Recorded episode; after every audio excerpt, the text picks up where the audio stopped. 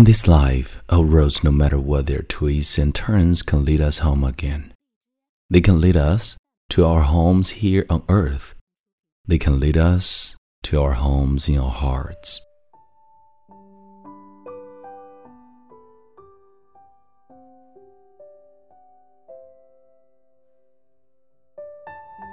你好，亲爱的朋友，欢迎收听英语美文朗读，我是孟非 Phoenix。 今天与你分享的美文叫做《所有的路最终都是回家的路》。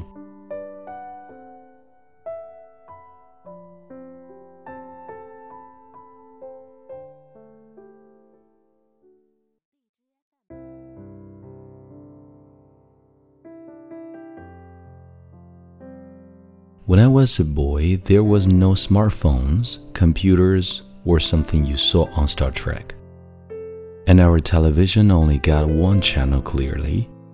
Still, I was never bored. The fields, hills, and woodlands around my home were the perfect playground whose adventures were only limited by my imagination. I can remember once hiking to a nearby lake and slowly walking around it. At the backside of it I was amazed to find an old, one lane dirt road that I'd never seen before. I immediately set out to travel it. It was full of potholes and muddy tire tracks, and deep woods bordered it on both sides. But exploring it still seemed like a fine adventure. I walked on and on for what seemed like hours. I'm sure my guardian angel was whispering in my ear to turn around and head back home. But I was stubborn and even a bit stupid, so I walked on. The dirt road gave way to a gravel one and then a paved one. Yet there was still neither a car nor a house in sight. My legs were getting tired. I noticed that the sun was starting to go down and I grew scared. I didn't want to end up trapped on this road in the dark of night, but I was sure it would be dark before I could make my way back to the lake again. I continued to walk on with a fear growing inside of me. My heart was pounding and my legs were aching. I was almost in tears when I turned one last curve and saw something in the distance. It was a house that I recognized. My heart leapt up. I jumped up and down and laughed out loud. I knew the way home.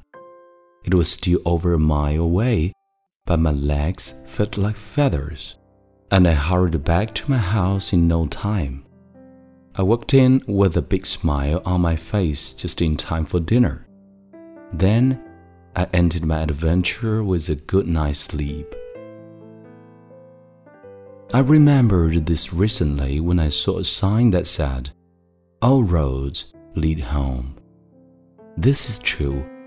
In this life, all roads, no matter what their twists and turns, can lead us home again. They can lead us to our homes in our hearts.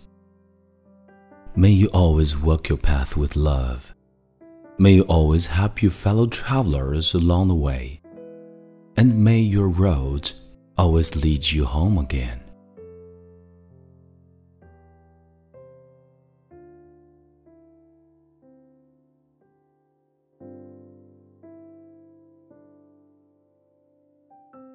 本期节目到这里就结束了，欢迎你在微信订阅号搜索并关注“英语美文朗读”，来和我一起邂逅更多暖声美文。感谢你的收听，我是孟非 Phoenix。 Thank you for listening and good night.